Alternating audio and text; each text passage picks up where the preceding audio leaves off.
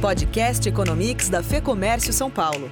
O seu resumo diário dos destaques da economia no Brasil e no mundo.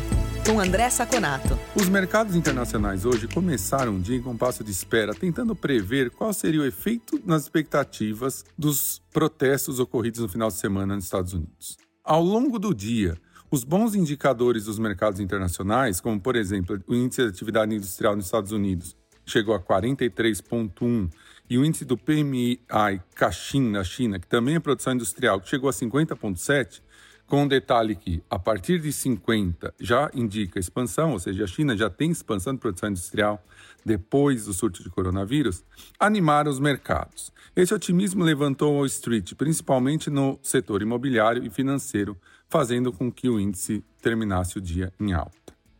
Aqui no Brasil, a bolsa também foi ajudada pela declaração do presidente do Banco Central, Roberto Campos Neto, em audiência no Senado, em que a liberação dos financiamentos imobiliários podem já ser feita agora antes do registro do imóvel com garantias. Isso fez com que as ações do sistema do setor imobiliário subissem fortemente e também as ações dos bancos que sustentaram uma alta da bolsa.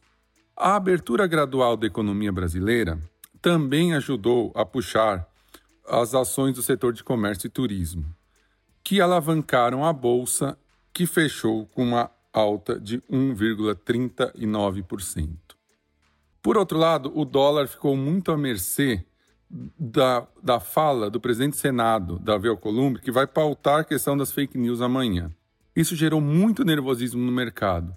E mesmo o Banco Central, agindo fortemente no mercado e vendendo 530 milhões de dólares no mercado spot, no mercado à vista, o dólar fechou em alta de 0,93 a 5,38. Isso mostra muito nervosismo ainda no mercado brasileiro.